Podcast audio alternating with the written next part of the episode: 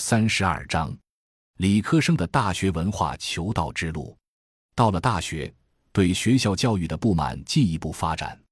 不过第一年，说实话，对大学充满期待，甚至对老师们很崇拜。那可是教授啊，有学问，以前只有在电视里能看到。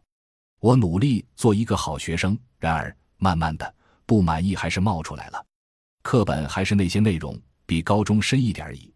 老师倒是不逼着你做习题了，可是你要选班委、拿奖学金、入党、保研，就要分散精力。学习压力是小了，可是也疯狂了，玩游戏、谈恋爱、混日子。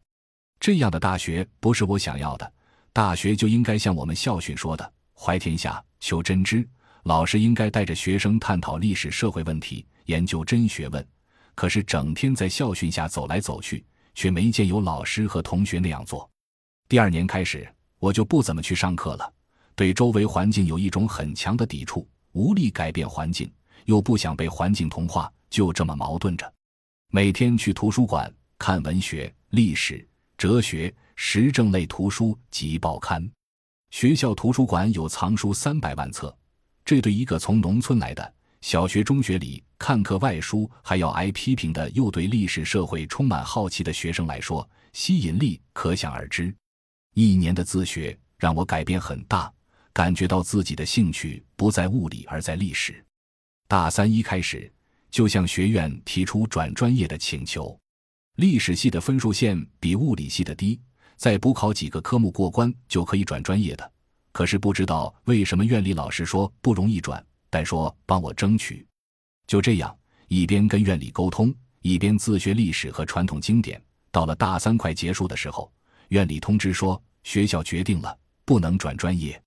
恰好那几年学术界有一场关于改革的争论，在《读书》《中国改革》等杂志和乌有之乡网站上，我经常看到一些争论文章。虽然自己的理论素养不高。但直觉上比较赞同温铁军、汪辉、崔之远、甘阳等学者的观点，而且在《大学生》杂志上，我看到了白亚丽休学支农的报道，当时眼睛一亮，觉得这些人、这些事是冲破世俗遮蔽的契机，感觉知农是追求道德的方式。